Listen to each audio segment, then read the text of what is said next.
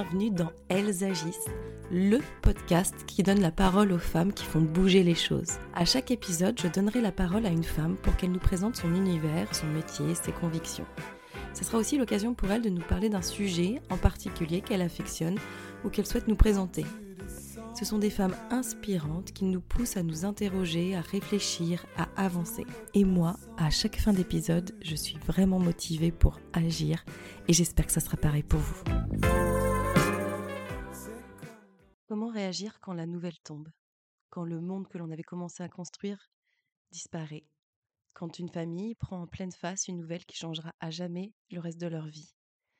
Emily White nous raconte le jour où elle apprit que Mike, son fils, était handicapé mental, la conséquence d'une maladie génétique encore peu connue, l'X fragile.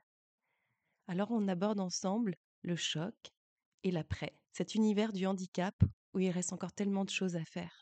Mais Emily nous parle aussi de la richesse qui est le fruit de sa différence. Car Mike a aussi un univers qui mériterait d'être compris, et ça, pour Emily, c'est le résultat de sa propre évolution personnelle. Elle est membre de l'association Fragile X France. Et donc on évoque en ensemble son engagement, l'associatif. Vous verrez, on parle de la prise en charge du handicap en France actuellement, l'inclusion scolaire et sociale du handicap encore difficile, le chamboulement d'une famille après une telle annonce. Pour elle, agir, ce n'est plus subir. Quand une situation ne vous convient pas, on la change, mais on ne la subit pas. Je vous laisse avec cet épisode riche de cette histoire intense. Bonne écoute.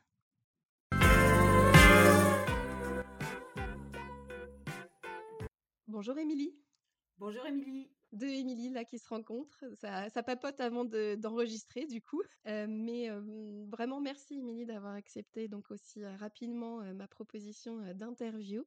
je t'ai découverte au travers de la BD que tu as écrite qui s'appelle Pourquoi tu te moques et qui nous raconte ton histoire que je vais te laisser raconter. et donc on va en discuter. Est-ce que d'ailleurs tu peux bah, pour commencer, en introduction, te présenter de la manière dont tu souhaites, personnellement et professionnellement. Qui es-tu? Oui, eh ben, d'abord, merci à toi de me donner cette opportunité. alors, j'ai envie de me présenter globalement. Donc, d'abord, je suis Émilie, mariée avec Brandon. J'ai 50 ans, j'ai deux enfants, Michael qui a 20 ans et Lola qui a 18 ans. Donc euh, il se trouve que Michael a une maladie euh, génétique héréditaire qui s'appelle l'X fragile, qui est la première cause héréditaire de déficience intellectuelle. et Lola n'a pas de symptômes aujourd'hui, donc elle n'est pas diagnostiquée, mais c'est important d'en parler aussi parce que je pense que les fratries euh, les frères et sœurs d'enfants euh, en situation de handicap sont les, les oubliés euh, de l'histoire du handicap, bien souvent les victimes silencieuses de ça. Donc j'aime bien parler de Lola aussi. professionnellement, j'ai fait pas mal de choses. j'ai travaillé à l'étranger en France et progressivement, ma carrière professionnelle a évolué sous l'impulsion positive de la différence de mon fils. Euh, et c'est ça que je raconte euh, en fait dans la bande dessinée euh, Pourquoi tu te moques, c'est qu'au départ, quand on vous annonce que vous avez un fils en situation de handicap, avec une déficience intellectuelle, le ciel vous tombe sur la tête et vous pensez, comme la société le laisse à penser aujourd'hui encore malheureusement, que c'est la fin des haricots et que tout va s'arrêter. Et en fait, en vivant avec lui au quotidien, je me rends compte que c'est tout l'inverse je me rends compte que sa différence m'a ouvert euh, euh, une toute autre perspective de vie. Et grâce à lui, je vois l'essentiel. Grâce à lui, je vis au, juste rythme du temps. Grâce à lui, j'ai découvert la bienveillance, l'empathie, la pleine conscience. Et aujourd'hui, euh, donc il avait deux ans et demi quand on a appris, donc 18 ans plus tard, ma vie est bien plus riche que ce qu'elle aurait été, je pense, si je n'avais pas rencontré cette différence sur mon chemin.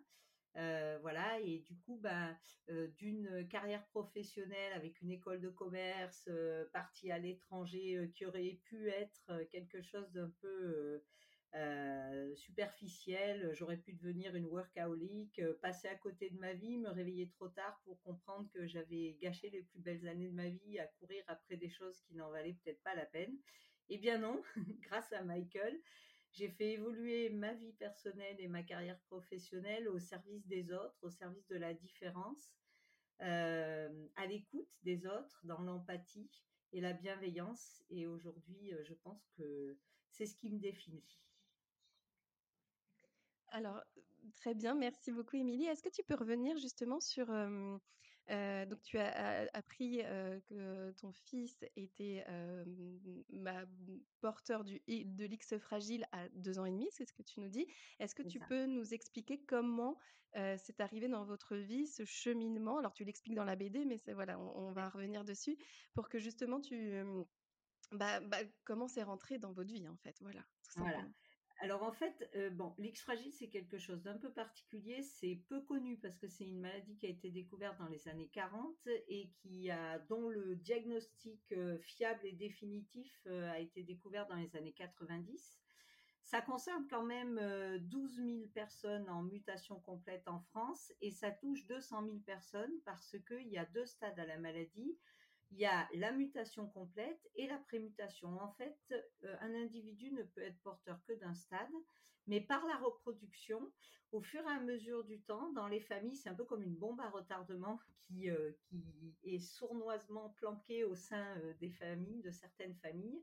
Et par la reproduction, de génération en génération, la répétition d'un ordre sur une des branches du chromosome X se fait de plus en plus et quand elle passe 200 répétitions, on tombe dans la mutation complète. Et en mutation complète, les filles comme les garçons, alors on a tendance à dire que les filles sont moins impactées, c'est faux. Il y a des filles qui sont autant impactées que les garçons. Simplement, comme les filles ont deux X, il se peut que ça soit l'autre X qui prenne la main et que du coup les, symptômes soient moindres. Mais quoi qu'il en soit, les filles comme les garçons en mutation complète avec l'X fragile ont une déficience intellectuelle de euh, faible à sévère. Euh, ils peuvent avoir, alors ils ont une très forte, euh, des, troubles très forts de la gestion émotionnelle, ce qui font qu'ils sont très timides, qu'ils ont des difficultés d'habilité sociale. Et le fait qu'ils aient des troubles émotionnels complique leur, leur chemin de vie parce que dès qu'ils sont stimulés par des émotions, c'est un peu comme s'ils disjonctaient. Donc ils ont un comportement qui peut être un peu difficile à appréhender. les gens qui sont en prémutation ont, alors pour les femmes, ce qui permet de diagnostiquer l'X fragile en prémutation, c'est bien souvent des problèmes pour avoir des enfants, c'est l'insuffisance ovarienne précoce. Et puis, euh, en vieillissant, les femmes comme les hommes en, prémutation peuvent développer des maladies neurodégénératives. Alors, chez les hommes et chez les femmes, ça s'appelle le FXTAS. C'est peu connu encore, on a peu de recul dessus, mais c'est euh, une maladie qui est entre euh, Alzheimer et Parkinson. Donc, c'est pas très très sympa. Et ça commence à se déclencher à partir de 60 ans pas chez tout le monde, chez certaines personnes. Alors moi, pourquoi j'ai découvert tout ça? Parce que je suis l'aînée de cinq enfants. Euh, et, euh, et, donc euh, moi, j'allais très bien. J'ai eu deux enfants, donc Michael qui avait deux ans et demi et Lola qui avait six mois. Et puis ma plus jeune sœur Noémie qui a dix ans de moins que moi a commencé à avoir des vraies difficultés pour avoir des enfants. Et ça a mis trois ans Euh, pour euh, faire un cariotype et trouver qu'elle avait l'X fragile. Donc quand euh, on a trouvé qu'elle avait l'X fragile, on a testé mon papa, c'est mon papa qui l'avait et du coup il avait donné son X à ses quatre filles et du coup on l'avait toutes. Mike était déjà né et on avait trouvé, bon c'était notre aîné donc on n'avait pas tellement de recul et comme je suis l'aîné dans la famille en plus on n'avait pas de recul sur d'autres enfants, mais il avait quelques comportements comme le battement de bras, des régurgitations, des otites séreuses. On avait déjà été alerté par son parrain, le frère de mon mari, qui est médecin aux États-Unis, qui était médecin aux États-Unis et qui avait trouvé qu'il avait un comportement un peu autistique. Donc on avait fait un bilan euh, à l'ITAC euh, à Lyon, le centre de dépistage de l'autisme. On nous avait dit non non, il n'est pas il pas autiste. Et puis on avait quand même commencé la, psychomotricité parce qu'il avait un, petit problème de motricité. Et en fait, on a fait le diagnostic quand on a su que ma sœur avait l'X fragile et que je l'avais. Et c'est là qu'on a découvert qu'il avait l'X fragile en mutation complète. Et c'est comme ça que l'X fragile est rentré dans nos vies. Mais depuis, il est bien installé dans nos vies, puisque j'ai une autre sœur qui a eu une fille en mutation complète. Moi, j'ai un fils en mutation complète. Mes trois sœurs ont eu l'insuffisance ovarienne précoce et mon père a le FXTAS. Et donc ah voilà, on est, on a, on est, je dis souvent, on est la famille de l'X fragile parce qu'on a tous les cas de figure. C'est ça. Dans la famille, et donc on est très engagé pour soutenir les familles touchées par l'X fragile. Et notamment, donc on fait partie de l'association Fragile X France depuis depuis 13 mmh, ans, je crois. Et mon, mon, mari est le trésorier de cette association depuis une dizaine d'années. Et moi, je suis au conseil d'administration depuis six ans. J'ai participé, enfin, j'ai, j'ai consolidé, développé le, réseau des délégués régionaux, puisqu'on a des représentants de l'association dans toutes les régions. Et depuis un an, je suis la, présidente, la présidente pardon, de Fragilix France. Très bien, donc des journées bien remplies hein, avec tout ça, entre tes journées de maman, de femme et aussi dans ton, la partie associative. quand le X fragile, donc X fragile est arrivé, on a mis, que tu as mis des mots vraiment sur ce qu'avait ton fils. Qu'est-ce qui s'est passé ensuite? Est-ce que ça, tu t'es dit bon ok il a, il a ça, on va mettre des choses en œuvre ou est-ce que ça a été une catastrophe? Il y a eu un moment où il fallait reprendre tes esprits, réorganiser aussi la famille. Tu disais que tu avais ta fille qui avait six mois à l'époque. Mmh. comment, comment tu as réagi? Alors bon, je l'explique un peu dans. J'ai fait un TED Talk pour les personnes que ça intéresse euh, où j'explique les trois choses que j'ai appris grâce à mon fils en situation de handicap. En fait, c'est assez particulier parce que j'ai eu euh, une courbe de deuil, euh, je pense, en deux temps. premièrement, quand on a appris le jour du diagnostic, en fait, le matin, on était dans la salle de bain avec mon mari, mon fils, ma fille. On se préparait pour passer notre journée, comme tous les matins. À midi, on a appris qu'il avait l'X fragile. Alors là, ça a été un choc, mais terrible. Cette journée est gravée dans ma tête à jamais. Je suis tombée très, très, très, très bas. mais le soir même, on s'est retrouvés tous les quatre dans la salle de bain, comme le matin. Et en fait, en voyant mon fils, mon mari, ma fille, je me suis dit que rien n'avait vraiment changé et que c'était une vision de l'esprit en fait et que on était toujours les quatre mêmes, on s'aimait toujours autant et que ben finalement cette annonce, ce diagnostic serait ce qu'on en ferait. Alors à partir de là, en fait, ce qui est difficile quand on annonce quelque chose comme ça, c'est l'impuissance à laquelle on se trouve confronté. Et donc moi, je suis quelqu'un de, je suis une femme d'action. Euh, et je me suis tout de suite euh, jetée euh, corps et âme dans ce que ce qu'on pouvait faire. J'avais bien compris ce qu'on ne pouvait pas faire, accepte ce que tu ne peux changer et change ce que tu peux changer. Et je me suis dit, eh ben, je vais, je vais l'aider. Donc j'ai lancé l'orthophonie, la psychomotricité, l'ergothérapie, le suivi psy j'ai cherché, enfin j'ai fait les dossiers MDPH pour la prise en, compte de son handicap, chercher des aides, une reconnaissance, le faire accompagner. Donc on l'a changé d'école parce qu'il était dans une école bilingue, comme mon mari est irlandais, anglophone. on avait mis dans une école bilingue, c'était évidemment compliqué pour lui, le pauvre. Mmh Et du coup, on l'a mis dans une école, on a cherché des AVS, voilà. Donc pendant deux ans, deux ans et demi, j'ai couru comme une folle, couru sur l'eau pour euh, créer un environnement favorable pour l'aider au mieux. Euh, et ça m'a permis de pas tomber. Par contre, je pense que c'était un peu euh, une fuite en avant, un peu du déni. Donc, j'ai fait un burn-out en juin 2009. Je, je, me suis effondrée, j'étais arrêtée pendant un mois et demi parce que j'ai parlé de mes, de mes activités extra-professionnelles, mais j'avais j'ai une vie professionnelle assez. Oui, c'est ce que j'allais dire. Tu continuais aussi, voilà. Continuer, ouais. Mmh. Mmh. Et du coup, j'ai craqué, j'ai été arrêtée pendant un an et demi. Et, et puis j'ai cru que j'allais pas pouvoir revenir dans ma vie d'avant. Et en fait, le matin où je devais reprendre le travail, j'étais au petit déjeuner avec Michael et tout d'un coup, il était assis en face de moi. Je me suis mise à pleurer parce que je me sentais incapable de repartir. Et il m'a regardé. Il avait donc, on était en, en 2006, donc il avait trois ans et demi, quatre ans. Et il m'a dit, mais pourquoi tu pleures, maman? Et je lui ai dit, bah, je ne sais pas si je vais y arriver. Il m'a dit, bah, regarde-moi et fais comme moi. Oh cette et phrase, ça m'a, mmh. d'en parler, là, j'ai les, moi aussi, larmes aux moi yeux. Aussi, ouais. Mais ça m'a, ça m'a vraiment marqué et je me suis dit, mais il a raison, je passe ma vie à lui dire, on va t'aider à être comme nous, on va t'aider à être comme nous. Si tu apprends ça, tu pourras parler comme maman. Si tu fais ça, tu pourras avoir un travail comme maman. Et en fait, c'est injuste. pourquoi mmh. que comme nous et pourquoi l'inverse n'existe pas j'ai prolongé mon arrêt de travail de deux semaines supplémentaires et pendant deux semaines, j'ai vécu à son rythme, comme lui. Je m'arrêtais, je, faisais les choses. Euh, et en fait, ça m'a fait un bien fou.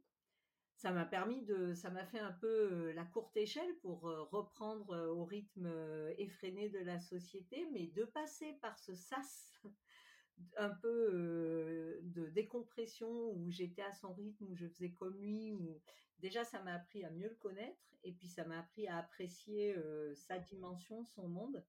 Et ça a fini de me convaincre que finalement sa différence c'était une chance.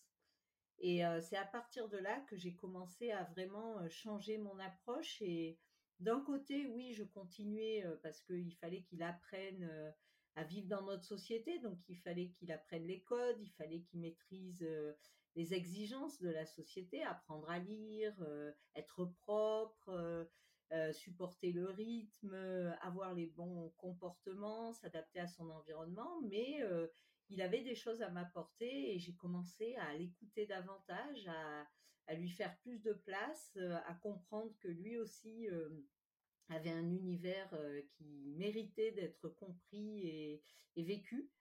Et je pense que c'est comme ça que progressivement j'ai évolué jusqu'à me faire l'avocat et, et, le porte-parole de, cette dimension auquel on ne prête pas assez attention, mais qui est, très très riche et qui peut vraiment nous compléter. Oui, c'est ce que, enfin, c'est ton idée, c'est vraiment de se dire que effectivement, peut-être la clé autour du handicap dans notre société, c'est de se dire que les personnes handicapées ont, beaucoup de choses à nous apprendre en fait, et peut-être que sur certaines choses, on a, on a tort, et certainement sur notre rythme de vie et sur la manière, parce que aussi quand tu as appris ça, tu t'es projeté dans ton rythme et dans ta vie et dans les contraintes que ça allait engendrer, quoi, effectivement. Et ce qui est normal. Enfin, je veux dire, ça a été une vie de combat aussi. Hein. Tu l'expliques très bien dans la BD autour de la scolarité. C'est là, ah tu, tu rentres dans un chemin en enfer, quoi. Oui, ça a été très très dur et c'est donc je, reviendrai sur ce que tu dis sur le, la solution pour l'inclusion que je prône parce que c'est très important. Mais oui, pour parler un peu des combats, donc je, je, parle de la richesse qui est leur différence, mais on vit pas dans le monde des bisounours et je suis pas en train de dire que c'est tout beau, tout facile et que c'est super. Au contraire, il y a énormément de, combats. Donc, on a appris ensemble la résilience, à prendre les, difficultés une à une pour essayer de, désamorcer les, problèmes, pour continuer à avancer. Alors, on a eu différents types de problèmes. on a eu des problèmes effectivement à l'inclusion scolaire bizarrement plus dans le milieu spécialisé que dans le milieu ordinaire. Ah parce que en fait, mmh ouais, c'est compliqué. Mais dans le milieu ordinaire, en fait, Michael, il c'était juste un individu différent et ça dépendait beaucoup de la bonne volonté des personnes. Et à partir du moment où on apportait des solutions pour aider le milieu ordinaire à faire face, finalement, ça se passait bien. Dans le milieu spécialisé, en fait, on, on s'y attendait pas du tout, mais on a été confronté à la, à la difficulté d'avoir une, maladie, le syndrome de l'X fragile, qui n'était pas connu. Donc les éducateurs spécialisés se sentaient plus en confiance avec d'autres pathologies comme la trisomie ou l'autisme, qui étaient plus connues et donc mieux maîtrisées. Et l'X fragile leur faisait peur parce qu'en tant qu'enseignants spécialisés, ils étaient censés comprendre, trouver des solutions et cette maladie qui était peu connue les déstabilisait en tant qu'experts.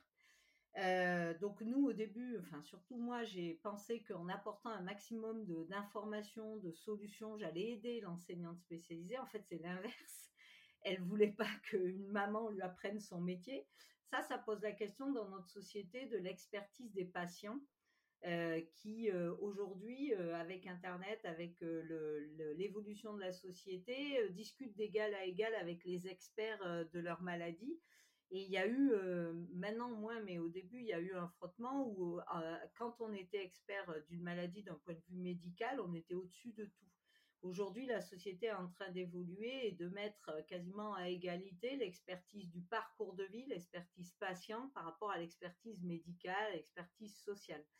Mais euh, au début, quand en 2006, entre 2006 et 2020, je pense, euh, on était confronté encore au monde des experts, c'était compliqué de faire valoir l'expertise du parcours de vie, l'expertise des patients. Maintenant, ça va mieux. Donc oui, il y a eu des difficultés avec euh, l'inclusion scolaire, notamment en milieu ordinaire. Il y a eu des difficultés avec l'inclusion sociale. Alors la, déficience intellectuelle, c'est un peu particulier parce que c'est quelque chose qui vient avec le temps. Tant que l'enfant a 1, 2, 3, 4 ans, bon, finalement, qu'il n'ait pas de, quotient intellectuel euh, euh, trop développé, ça change pas grand-chose parce que euh, bah, on, ne on ne mobilise pas le, quotient intellectuel des petits enfants. Mais à partir du moment où ils grandissent, et nous, ça a été, euh, même avant les apprentissages scolaires au parc, ça a été une vraie, une vraie désillusion, une vraie frustration pour Mike parce que c'était, c'est un enfant très sociable qui adore interagir avec les autres. Il a énormément d'humour. Et euh, en fait, euh, on habitait dans un appartement et donc euh, une fois par jour, on allait au parc avec Mike et Lola pour qu'ils se dégourdissent les jambes et qu'ils vivent. Et au début, ça se passait très bien. Il était tout à fait intégré avec les autres enfants. Et puis au fur et à mesure où la déficience intellectuelle a été apparente dans ses comportements, il a été rejeté par les autres enfants. Et alors là, c'était terrible parce qu'il allait au parc pour se, se, se se rafraîchir, euh, se dégourdir, se libérer, et, ouais, se libérer. Et en fait, il, rentrait plus frustré parce qu'il était mis à part, on voulait pas jouer avec lui. Voilà, c'est comme ça qu'on en est venu à. Oui, c'est important aussi de dire que. Mmh. Oui, pardon, c'est important aussi mmh. de dire que ça l'impacte, c'est-à-dire qu'il s'en rend compte et que ça a un vrai impact sur ses émotions qui sont déjà difficiles à gérer, quoi. Ouais. Mmh. Ah, mais ça, il y a des tests mmh. sociologiques qui sont faits sur. vous prenez n'importe quelle personne avec une déficience ou pas et vous avez une conversation avec cette personne. Enfin, vous prenez trois personnes qui ont une conversation. Tout d'un coup, vous excluez une des personnes et qu'il y a deux personnes qui parlent et l'autre est laissée à part. Ça a des problèmes, ça, cause des problèmes très très importants sur la personne qui est mise à l'écart. C'est pour mmh. ça, et on le sait, on le sait euh, d'un point de vue euh, en sociologie, ça a été démontré, prouvé scientifiquement. Et pour autant, on laisse euh, à part toute une partie de la population qu'on ne considère pas, qu'on laisse, et ça aggrave leur handicap. C'est le, c'est le double effet qui se coule du handicap, c'est que si on ne considère pas ces individus, si on ne leur laisse pas une place dans la société, on aggrave leur handicap. Euh, bien sûr. Donc euh, là, il y a eu effectivement tout un parcours du combattant. Et dans le parcours du combattant, euh, il y a ce que moi j'ai pu faire, ce que mon mari a pu faire, ce que Lola, toujours pareil, la question de la fratrie a pu faire, mais il y a aussi et surtout ce que Michael a pu faire. Parce que ces, ces obstacles, on ne les surmonte pas envers et contre lui, on les supporte avec lui. Et effectivement, il est impacté par tout ça. Et notre travail consiste à le maintenir en, confiance, en estime de lui, tout en essayant de trouver des solutions qui lui permettent de, de, continuer à avoir l'espoir dans sa capacité à vivre heureux, épanoui avec les autres. Ouais.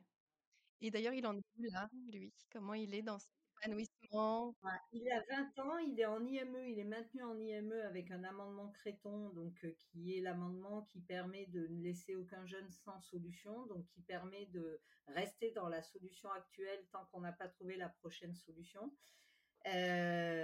parce que du coup, à cause du Covid, pendant deux ans, il n'a pas pu faire de stage. Donc là, il est un peu. Est-ce que tu peux nous expliquer IME le oui, IME, c'est un institut médico-éducatif. Donc, c'est quand, en fait, le parcours notamment dans la déficience intellectuelle, ou ben, tout ce qui est trisomie, autisme, multidis, déficience intellectuelle, X fragile, euh, il reste en milieu ordinaire jusqu'à ce qu'il puisse. Alors Michael, il a fait deux CP, puis après il a décroché. Ensuite, il passe dans un milieu semi-ordinaire. C'est une classe spécialisée en milieu ordinaire, c'est les Ulysses. Donc il y a des Ulysses écoles et des Ulysses collèges. Alors Michael, il a fait qu'une Ulysse école.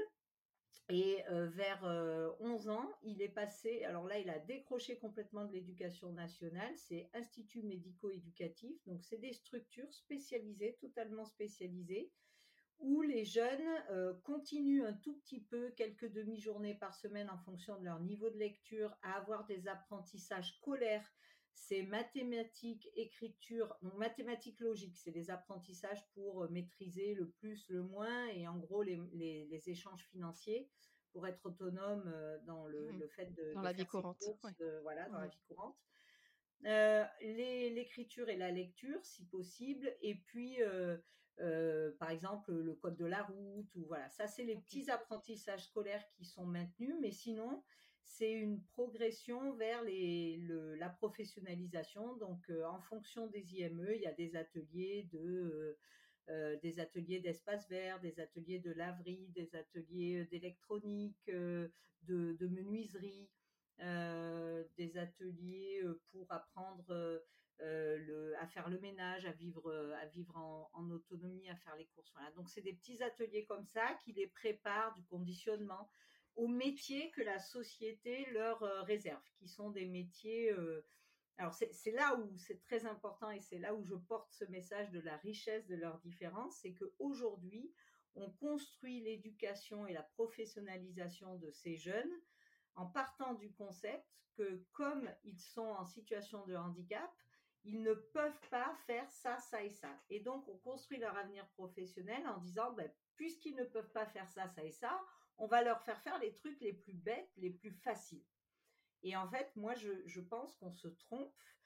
Pour n'importe quel autre euh, enfant, on part pour le développer, pour lui, construire son avenir euh, professionnel et son épanouissement.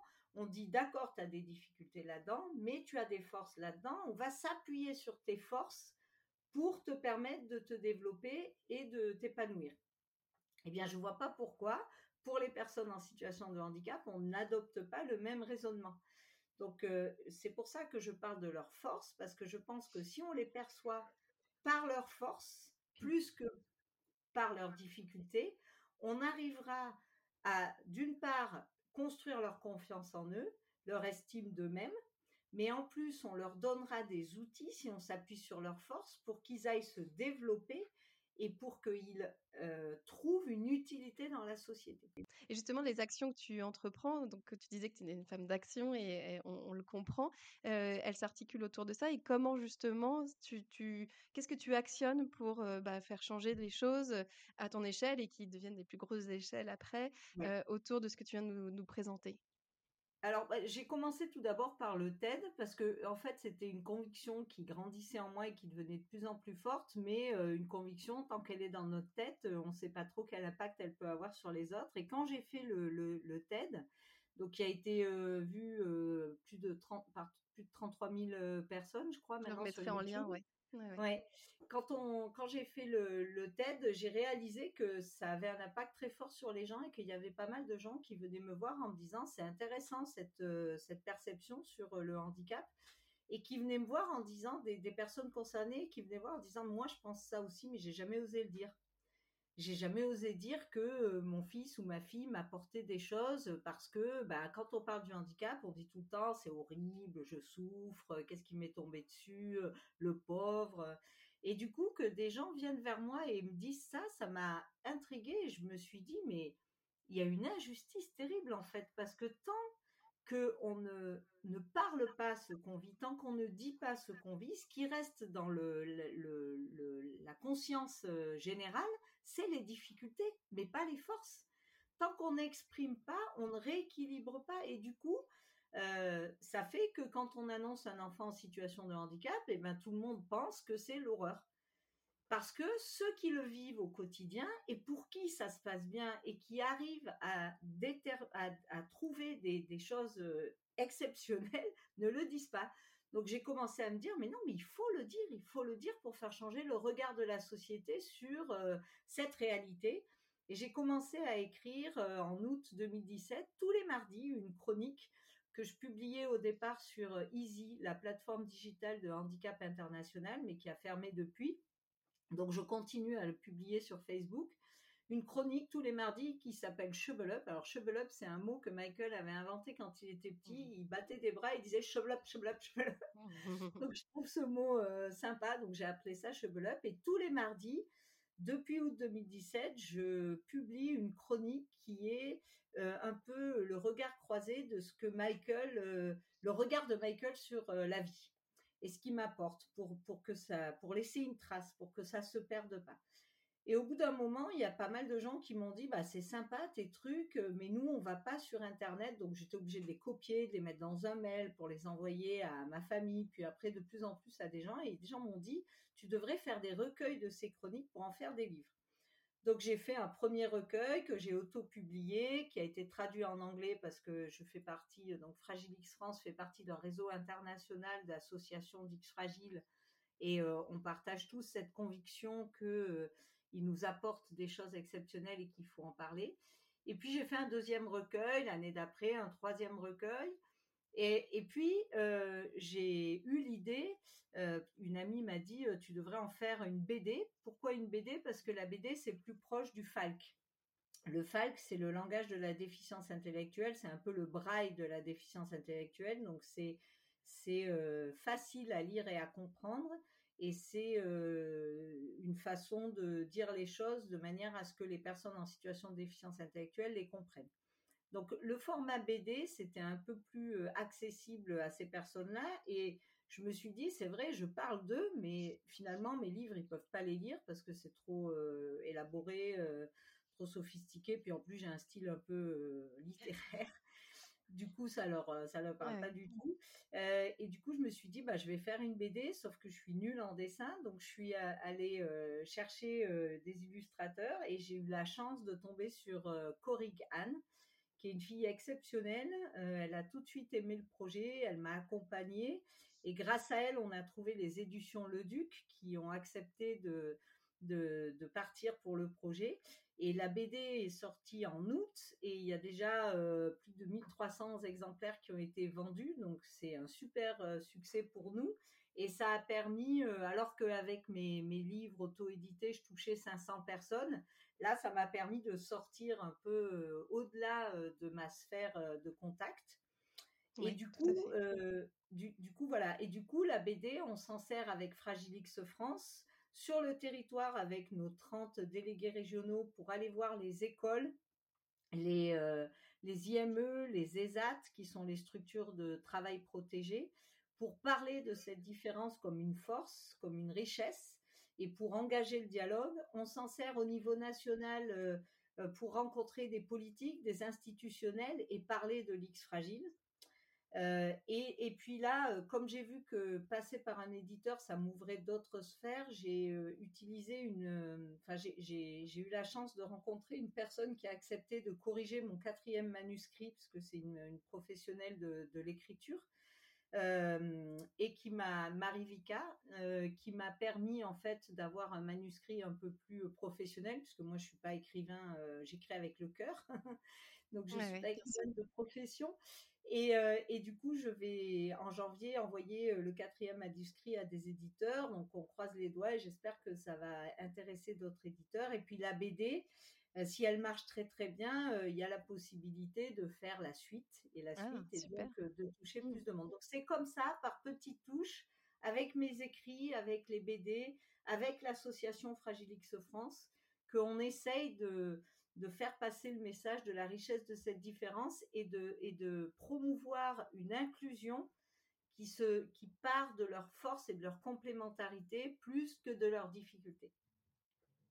Et bah, en tout cas, le message passe aussi par le biais de cet épisode, heu et heu, avec grand plaisir aussi. Je remettrai aussi le lien, de de la BD, enfin voilà, tout tout, ce que ce qu'on a ce a évoqué parce que, mmh, elle est accessible, enfin moi, ma fille qui a 7 ans, elle a dévoré, elle a adoré donc c'est pour ça je je trouve qu'elle est aussi intéressante effectivement pour ouvrir, les nouvelles générations justement à cette notion de de tout ce que tu viens d'évoquer, d'handicap, de d'inclusion et de, heu, qu'est-ce que j'ai à apprendre aussi de de cet enfant. Donc ça, c'est c'est très important, donc je remettrai les liens. Et donc dans Elles agissent, tu connais puisque tu m'as dit que tu as écouté plusieurs épisodes, Oui. il y a quelques questions signatures et donc j'aimerais connaître ta définition, d'agir. Pour toi, ça veut dire quoi? Ça signifie quoi? Pour moi, agir, c'est ne plus subir. Ne plus subir et je pense que tant qu'on est dans l'action, on apporte, quelque chose, de soi et on c'est ce que j'ai dit tout à l'heure, accepte ce que tu ne peux changer et change ce que tu peux changer. Donc pour moi, agir, c'est ça, c'est changer ce qu'on peut changer. Ne plus Et là, al hem, est-ce qu'il y a une des actions que tu as menées qui te que que tu tu aurais envie de mettre en avant, que tu trouves, bon, la plus belle, c'est un peu difficile, voilà, de définir, mais qui te vient en esprit et qui peut être symbolique aussi, qui peut parler à d'autres femmes, voilà, une action que que tu aurais envie de nous partager? Bah, moi, je dirais que l'action peut être, heu, la plus, symbolique, qui regroupe, d'autres actions, c'est que, j'ai quand quand, voilà, quand, j'ai réalisé, que j'avais cette conviction, au lieu de la taire, au lieu de me dire qu'elle allait m'enrichir moi et de vivre avec, j'ai pensé aux autres Mmh et j'ai décidé que, cette conviction, puisque je l'avais, c'était une chance et il fallait que je la porte et je pense qu'il y a beaucoup de gens, c'est ce que je disais, quand je me suis mis à parler, j'ai compris qu'il y avait beaucoup de gens qui avaient cette conviction que leur enfant différent, changeait leur vie pour le meilleur et qui vivaient avec heu, sans comprendre que, heu, en en ne partageant pas, en n'essayant pas de faire changer les choses, ils privaient, heu, l'enfant, qui leur donnait ça, du retour de cette chance. Mmh Parce que tant que tout le monde n'a pas conscience de ça, finalement, ceux qui en profitent, en profitent, mais les enfants qui donnent ça sont toujours, heu, soumis au joug de de du de la mauvaise image, heu, qu'ils peuvent avoir. Mmh Donc, heu, je pense que, ce que j'ai envie de dire, c'est que, mmh, dans quoi que ce soit, quand on réalise quelque chose de fort qui permet de de changer une injustice, on a le devoir de s'exprimer Ah, c'est très et beau, hein. par Ouais, ouais, c'est vrai, hein, c'est impactant là même ce que tu dis, ouais, par rapport à ça, je dans dans tes podcasts, il y a quelque chose aussi, que j'ai trouvé, super, c'est de mettre en avant une femme qui agit. Et je je y a quand j'ai entendu les podcasts et que j'ai vu que c'était quelque chose que tu préconisais, il y a tout de suite une femme qui m'est venue, à l'esprit parce Ah, tu fait anticipes, mes questions maintenant. oui, pardon. Non, mais ça bien. par rapport à ce que je viens de dire, parce que je pense qu'il y a beaucoup de gens qui se Ouais, disent, «Je ne suis pas légitime» ou «J'ai pas la notoriété» ou «J'ai pas», et et moi je pense qu'on peut tous le faire et qu'on est tous des des des notoriétés, et des célébrités, en en puissance. Parce que c'est justement ce message intérieur, cette conviction qui fait de nous des êtres exceptionnels et qui fait de qui nous donne le droit de nous exprimer et de d'avoir un impact et de changer les choses. Et dans ce cet esprit, heu, moi j'ai envie de je peux Bien sûr, je t'en prie. Donc c'est Patricia Asinci-Ferré. Donc heu, peut-être que personne ne la connaît encore ou pas assez en tous les cas. Donc Patricia en fait, c'est une, heu, assopreneuse preneuse qui est la, la, déléguée générale et la fondatrice de Envie de Résilience. Envie, le chiffre 2, résilience. Donc c'est une association qu'elle a créée et elle, sa conviction, elle a appris alors qu'elle donnait le sein à sa fille qui venait de naître qu'elle avait un cancer du sein et qu'elle était peut-être condamnée. Et elle agissait dans les pouvoirs publics. elle avait une fonction importante. elle avait une, un vrai impact dans la société. Et en fait, elle a guéri, heureusement.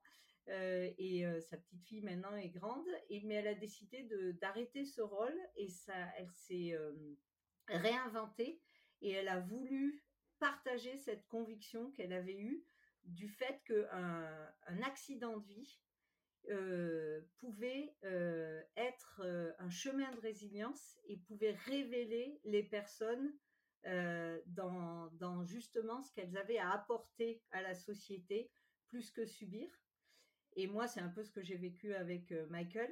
Et elle, elle a créé cette association pour aller chercher toutes ces personnes et les mettre en lumière avec le prix de la résilience. Et je trouve que c'est une super, c'est une super chose à faire. Et j'incite tout le monde à. Moi, je, voudrais qu'on connaisse plus Patricia parce que ce qu'elle a fait, c'est super.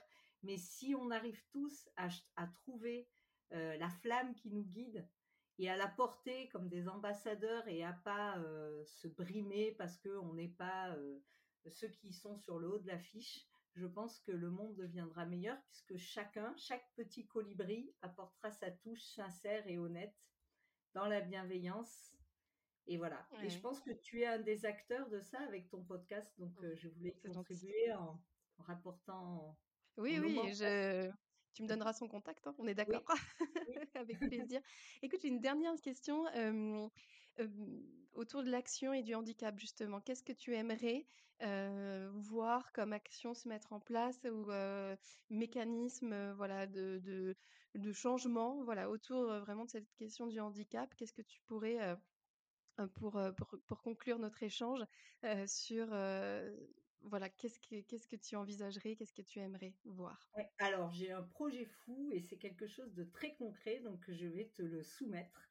En fait, je, je, je pense que les personnes en situation de handicap, comme je te disais, elles souffrent de ne pas être considérées, de ne pas être utiles à la société. Et je pense qu'elles peuvent apporter énormément à la société si on les regarde par rapport à leurs forces et notamment dans la déficience intellectuelle, l'autisme, la trisomie, euh, les multidis et l'X fragile.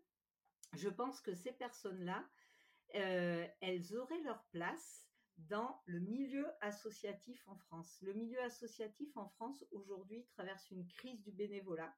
La société a évolué, on est plus, on est beaucoup plus consommateur qu'avant, on est moins dans l'engagement, notamment l'engagement social. Euh, et donc le bénévolat en France euh, euh, pour le milieu associatif est au plus bas. Et je me dis qu'on pourrait faire une sorte de service civique où chaque association sportive, culturelle pourrait employer une personne en situation de, handicap, de déficience intellectuelle, voilà, dans son association pour être la personne un peu comme avant on avait dans les petits villages, les petites structures, l'idiot du village, donc la personne qui est là, qui accompagne les personnes âgées, qui qui est là sur la place publique, à qui on peut discuter, qui rend des petits services. Ben, chaque association pourrait employer une personne en situation de handicap pour être l'âme de l'association. Dans une association sportive, celui qui récupérait les maillots pour euh, les mettre à laver, qui euh, récupérait, qui, qui installerait euh, le, le stade de sport avec les ballons avant que tout le monde arrive, qui servirait le café. Dans une association culturelle, celui qui tiendrait les permanences, celui qui distribuerait les flyers, voilà, ou celle. et je suis sûre que si on faisait ça, déjà, ça rendrait service à la société parce que ça aiderait la crise du bénévolat associatif. Mais en plus de ça, ça permettrait à plein de personnes euh, en situation de handicap de trouver un cocon, un milieu social dans lequel il serait utile, dans lequel il serait épanoui. Et je suis sûre que ça serait une, une super solution. Ça fait d'ailleurs partie d'un des axes du nouveau, donc il y a un nouveau plan TND, oui TND, troupe, du neurodéveloppement qui est sorti, un plan stratégique. Et une, un des axes concerne le milieu associatif. Donc voilà, si on peut tous partager ça et se convaincre que c'est une solution, je pense que ça serait un premier pas vers une inclusion positive. Mmh. Eh ben, écoute, à mon échelle et à mon réseau, on va essayer d'activer déjà ce qu'on peut activer parce que l'idée est, très très bonne. on va pas, voilà, passer par quatre chemins. Et donc, du coup, oui, effectivement, euh, d'en parler, de le dire, ça, hum, donne déjà l'action, euh, voilà, ça rend vivante l'action et puis ça peut permettre d'activer euh, les personnes qui nous écoutent, leur donner des idées, etc. Donc, le message est passé en tout cas merci beaucoup, merci pour euh, cette opportunité, merci pour cette rencontre aussi. J'espère qu'on restera en mmh contact. Avec plaisir. Euh, je suis euh, disponible hein, s'il y a des personnes qui veulent me contacter par le biais de Fragilix France mmh ou tu peux mettre mon, adresse email pour toute personne qui veut ben, nous soutenir ou, ou partager avec moi sur ces sujets d'inclusion positive. Merci beaucoup, Émilie. Euh, à très bientôt et je mets en contact, effectivement, les, je mets en, les liens, euh, effectivement, qui correspondent à tout ce qu'on a abordé pour que les gens puissent euh, retrouver les informations et te contacter. Merci beaucoup pour cet échange. Merci à toi. J'espère que cet épisode vous a plu. Merci d'avoir pris le temps de l'écouter. Et n'hésitez pas, si vous avez aimé, à le partager, à le commenter, à faire vivre la communauté Elles agissent. Je vous retrouve très vite pour un nouvel épisode. Et n'oubliez pas que des lives sont aussi disponibles sur mon compte Instagram emily.b et que vous pouvez aussi retrouver toutes les informations de l'épisode sur le site du podcast www.elsagis.com. À très bientôt!